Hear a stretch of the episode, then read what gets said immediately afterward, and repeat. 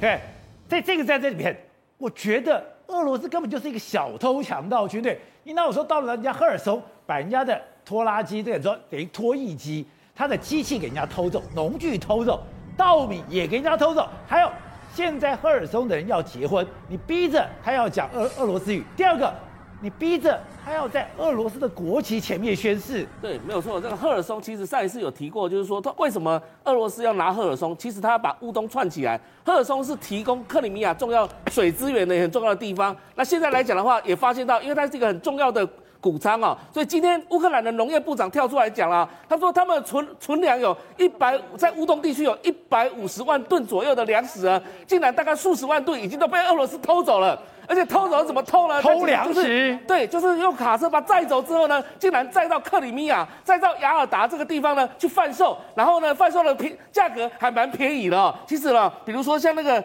呃马铃薯呢，一斤的话，一公斤的话四十七卢布，然后呢卷心菜。胡萝卜都是四十七卢布，另外芹菜七十七卢七十块卢布，其实都没有把它弄得物价非常高哦。那代表说，哎，这个东西从哪里来？其实是从乌东占领区拿过来的哦，这个来窃取人家这些东西。那乌克兰这边呢，偷种子之后拿拿到俄罗斯去种。那现在来讲的话，整个乌克兰地区呢，他们以往来讲的话，一年会播种大概八百八千多万吨的这样的粮食，现在到目前为止只有播种四千多万吨，所以接下来有可能会造成全世界的一些粮食的一个短缺问题哦。那另外刚刚有提到这个农具机啊的问题哦，工具机的问题，拖引机的问题，结果呢，把人家拖走。拖了七百多公里了，从这个乌东地区给它拖到拖到车臣共和国这个地方，结果才发现了一件事情，因为上面都会有装 GPS 嘛，是里面有锁码，你这个密码打不开，所以怎么办呢？其实俄罗斯人呢也在找一些专家啊，他去帮他们看看说这些人这么先进，对他的车子农具上面都有锁码，农具上用锁码，因为他们可能也料到说未来有可能俄罗斯的人会来偷他们的东西哦，所以用这种方式。不过现在呢，